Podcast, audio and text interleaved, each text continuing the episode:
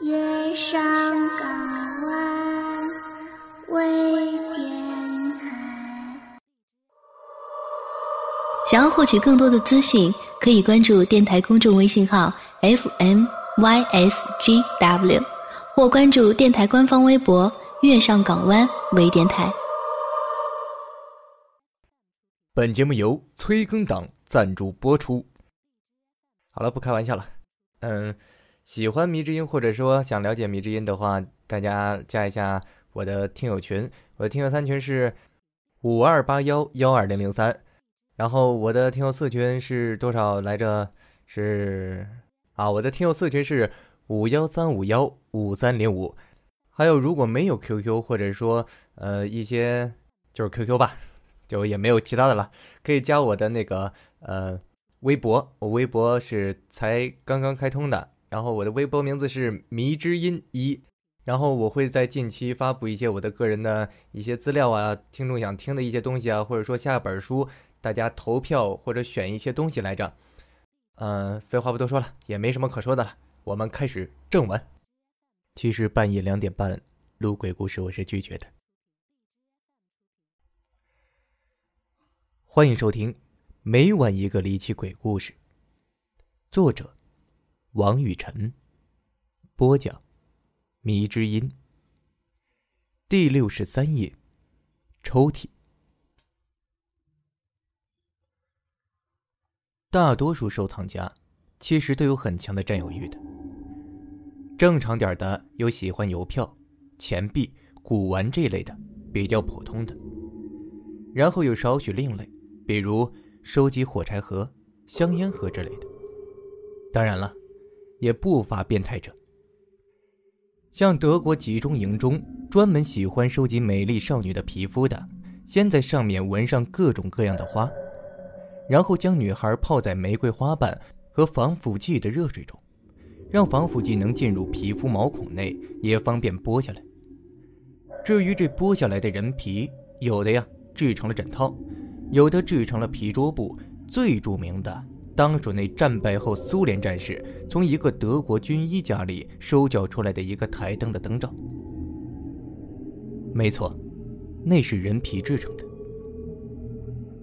不过，我要说的这位朋友，自然没有这么令人作呕的嗜好。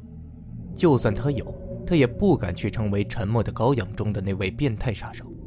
其实，他的爱好是收藏古墓的桌子。任何年代的木桌，他都非常的喜欢。不过收藏这玩意儿实在需要很大的空间和力气。有些桌子非常的重，不过他总是乐此不疲的继续着这种爱好，以至于将美丽的妻子气得离婚。但是他也倒落个清闲。这位叫谭兰的朋友家境非常的富裕，得益于他年轻时候的拼搏和经营有道。不过。一有好的木桌，他都叫我来看。虽然我不是很懂，不过在他的熏陶下，多少了解了一些。木桌这种东西，主要看历史和原料。如果是名贵的木料，像紫檀木，一直被认为是最名贵的木材，大多为紫黑色。在各种硬木中，紫檀质地最为密细，木料的分量也是非常的重的。木纹不明显。自古被用作名声显赫宅门大户人家之用。有些人可能会谈到红木，其实，红木不是一种木料，而是泛指一类的木头。根据红木国家标准的规定，红木是紫檀的紫檀木类，黄花木类，黄檀属的香脂木类，黑酸之类，红酸之类，柿属的乌木类，条纹乌木类。铁刀木属以及芽豆属的鸡翅木类，五属八类三十三种材料的总称。用这八类三十三种材料制作的家具，可称为红木家具。红木材质结构甚细质细，平均导管弦向直径不大于二十微米。红木芯材材色都是经过大气变深的，其中紫檀木类为红紫色。黄花木类、香脂木类、红酸之类啊，为红褐色；黑酸之类为黑紫色；乌木类为乌黑色；条纹乌木类和鸡翅木类为黑色。这类木头制成的桌子，我的朋友是买不起的，因为据说前些日子一张明清时代的龙纹石面黄花梨木桌，居然被人以九十八万元的高价买走，的确让人无法相信。另外一则是有特殊意义或者年代久远的，不过木制品切忌重新上漆，否则身价大不如前的。当然，还有一些本来根本不值钱的，也被认为炒作起来。什么是奢侈品？那就是可以买出比自己原本身价高几百甚至几千倍的价格的东西，就如同是啊中秋节天价鲍鱼、鱼翅、燕窝月饼。不过。我很不明白，既然想吃，还不如直接去吃呢，干嘛要把这些加在月饼里呢？我始终觉得月饼还是用最原始的豆沙馅最好。废话少说，谭兰在电话里的语气几乎可以用激动来形容。哎，我昨天吃了仙丹，从乡下一个老农家里捡漏啊，淘到一张黄花梨木背雕纹桌，真便宜哎。才两千多。谭兰一边说着，一边咂巴着嘴，仿佛一个孩子吃到了梦寐以求的巧克力糖一般。哎，我不是打击你，你就不怕被人埋雷？你交学费的次数也不少了。我笑道。不料谭兰一口咬定，是张很不错的桌子，而且这桌子特别之处不在桌子的来历和原料，而是上面的一个抽屉。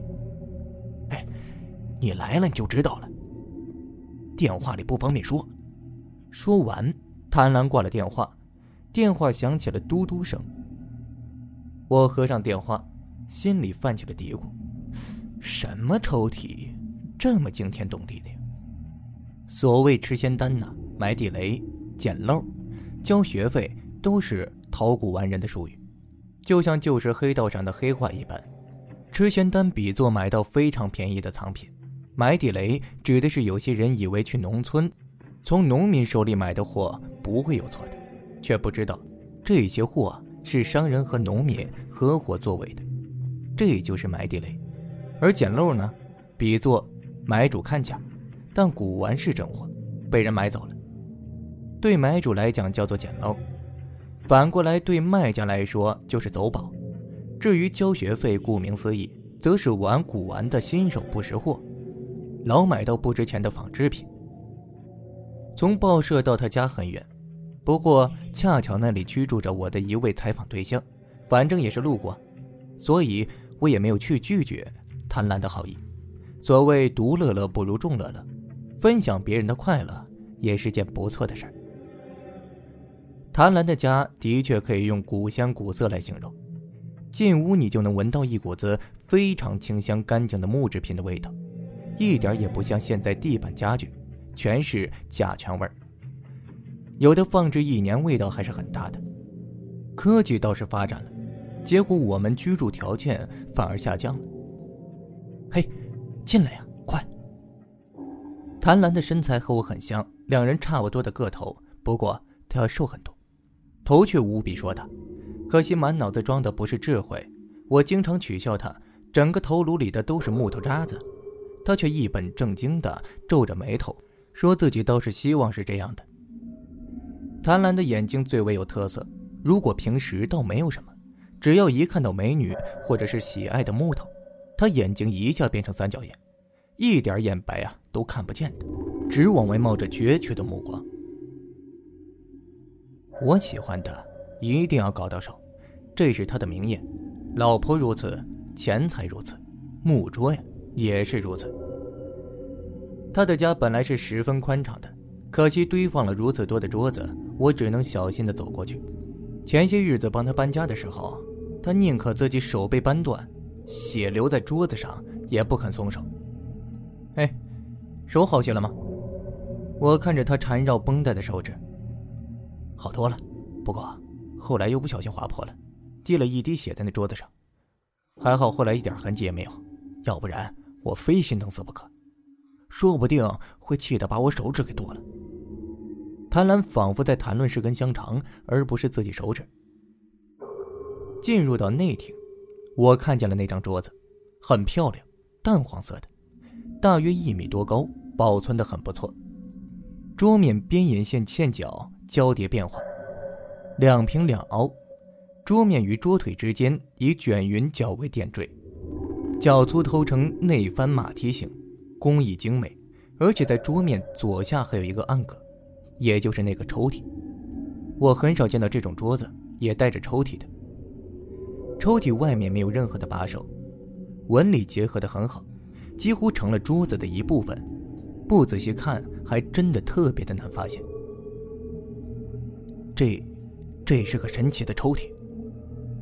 谭兰抑制不住的舞动着双手，嘴角一下下的抽动着。我奇怪。即便以极低的价格淘到一张好东西，也不必说的这么夸张吧？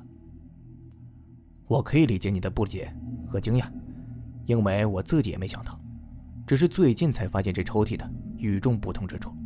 我甚至犹豫了很久，该不该告诉你。不过，作为我唯一的好朋友，我是再找不到人分享我的快乐了。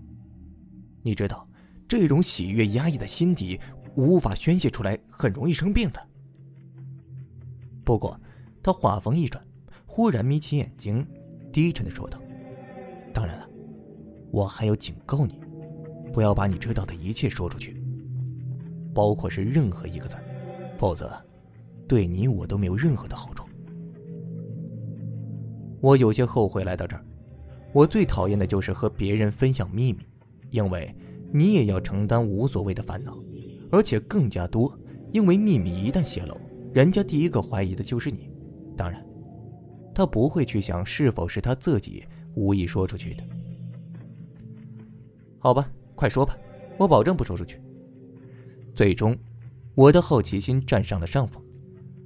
我只是偶尔间呢，发现这抽屉的特别之处的。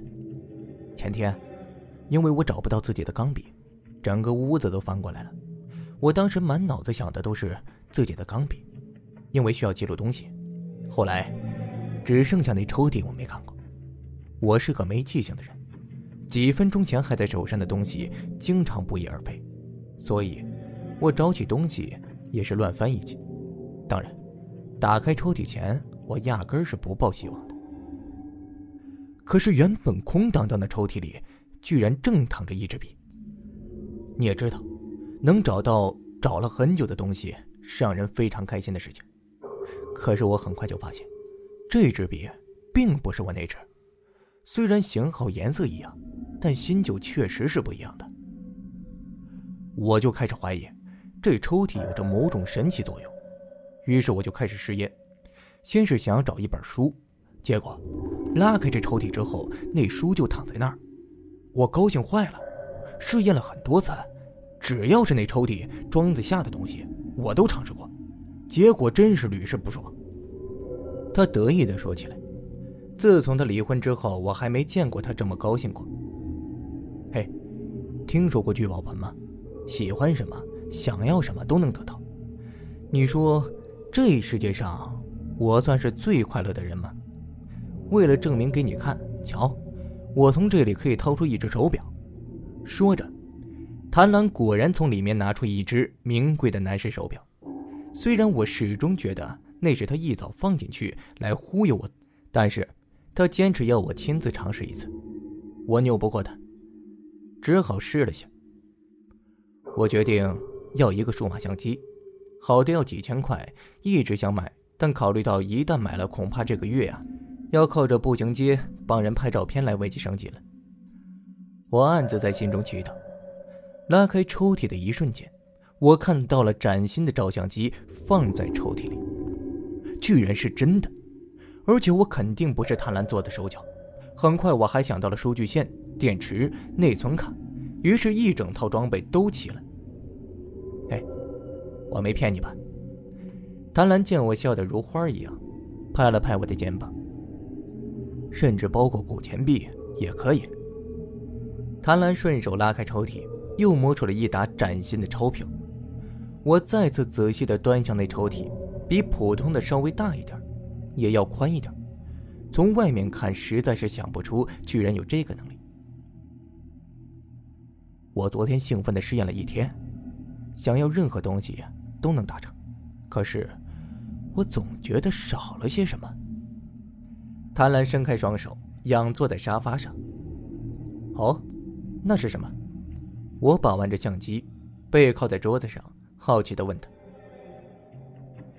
一个女人，我还缺一个女主人呢。”他眼睛忽然射出金光，再次变成难看的三角眼，整个人也从沙发上跳了起来。你可以说是最富有的人了，还怕没老婆吗？我开玩笑的说道。可是谭兰的脸却并不好看。不，这些女人或多或少有缺点，这世界压根就没完美的女性，只有那个神奇的抽屉才能赐予我最理想的另一半。谭兰的眼睛已经看不到别的东西了。你疯了？抽屉里怎么可能出来人呢？我刚说完，却感觉身后的抽屉动了起来。我没有感觉错，抽屉正在努力的自己往外凸出来。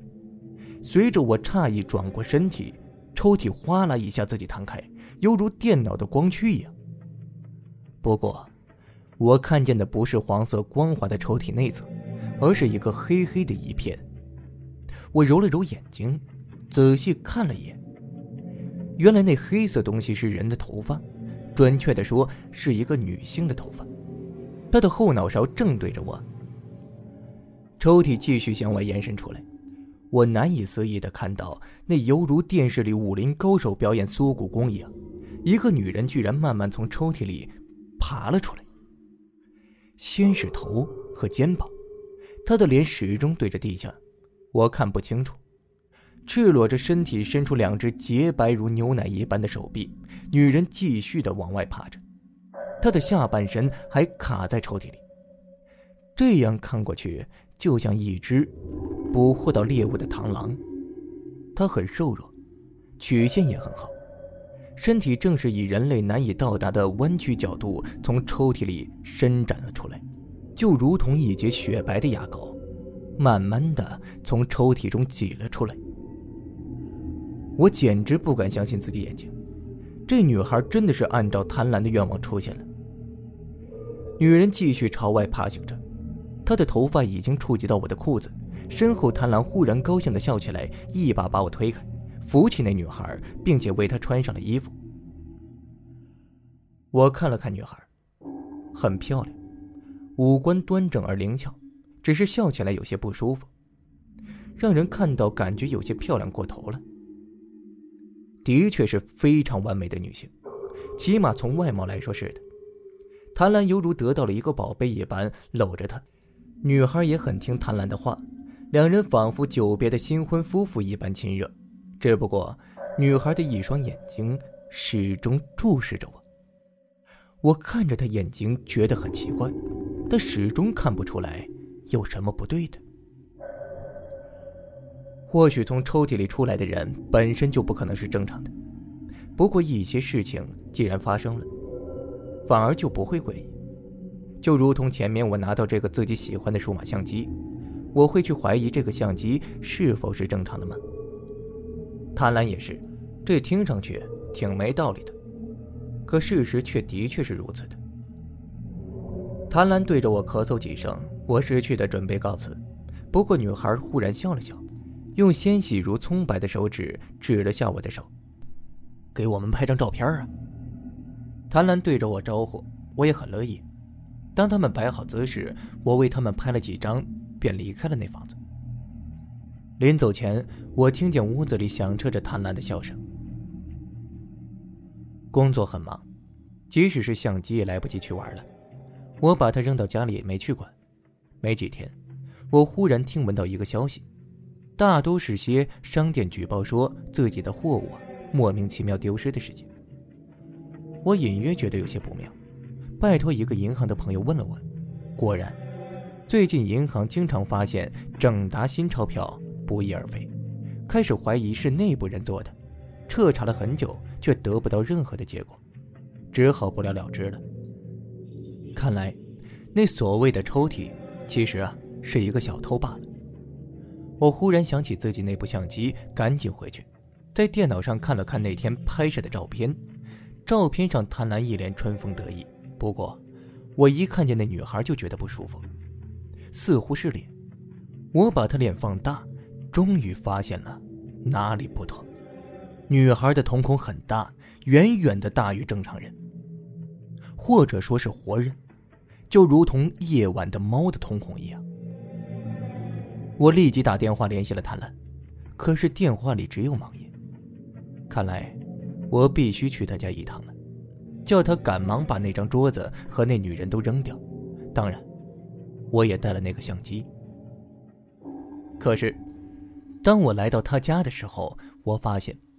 谭兰家的门都没锁，我推开走进去，叫了几声，却无人答应。桌子上的饭菜已经变质，在这种炎热的夏天，放置一两天就会变质。饭菜几乎一点都没动，旁边还有一瓶开了封的葡萄酒。我走进房间内，那张桌子好好的摆放在原处，似乎什么都没发生。空旷的房间里弥漫着一种衰败的感觉。谭兰本来是个极爱干净的人，怎么几天不见，家里就成这样子了？温柔乡就令一个人如此快活的，连生活习惯也改变了吗？整间房子既找不到谭兰，也找不到那个怪女人。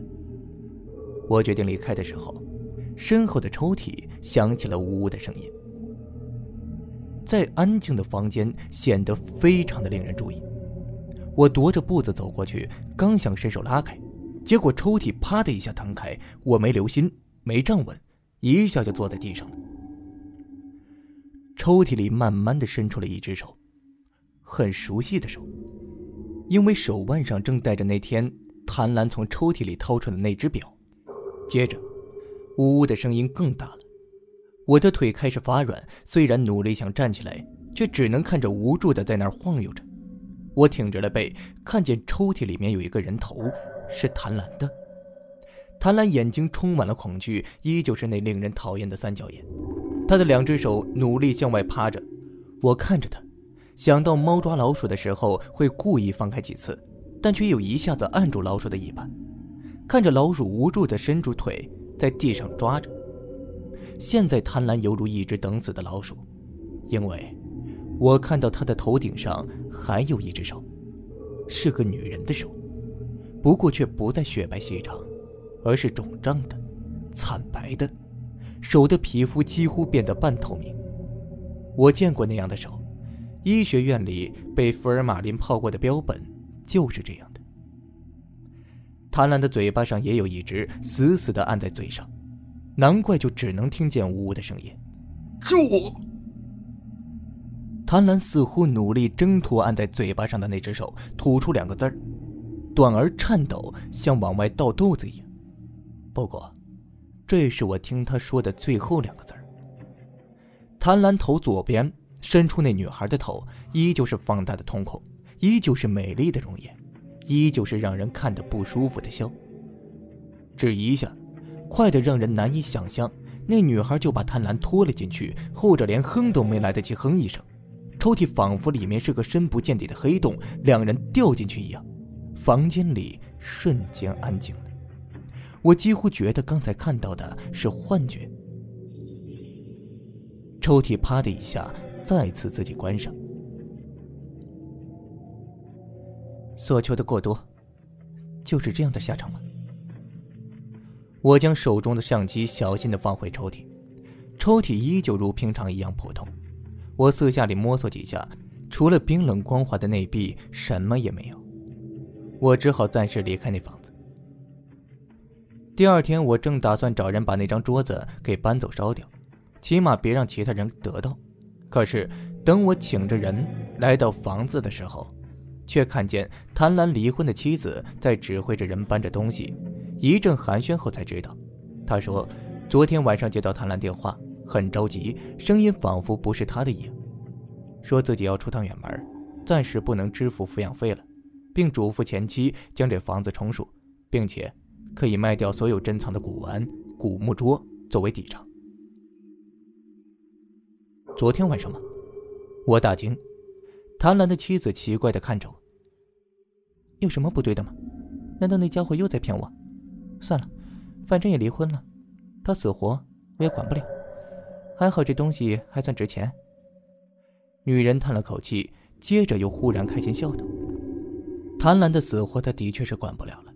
不过我只关心那张桌子。”谭兰的前妻听说我要买那张桌子，惋惜的拒绝了。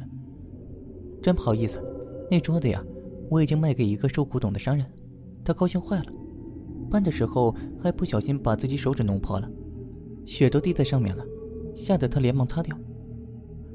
谭兰前妻歪着脑袋回忆说道：“我只好和他告辞。看来呀，这张桌子和那个抽屉依旧会在这世界上继续的游荡着。或许不久之后，我又会听到商店的货物莫名失窃的消息了。”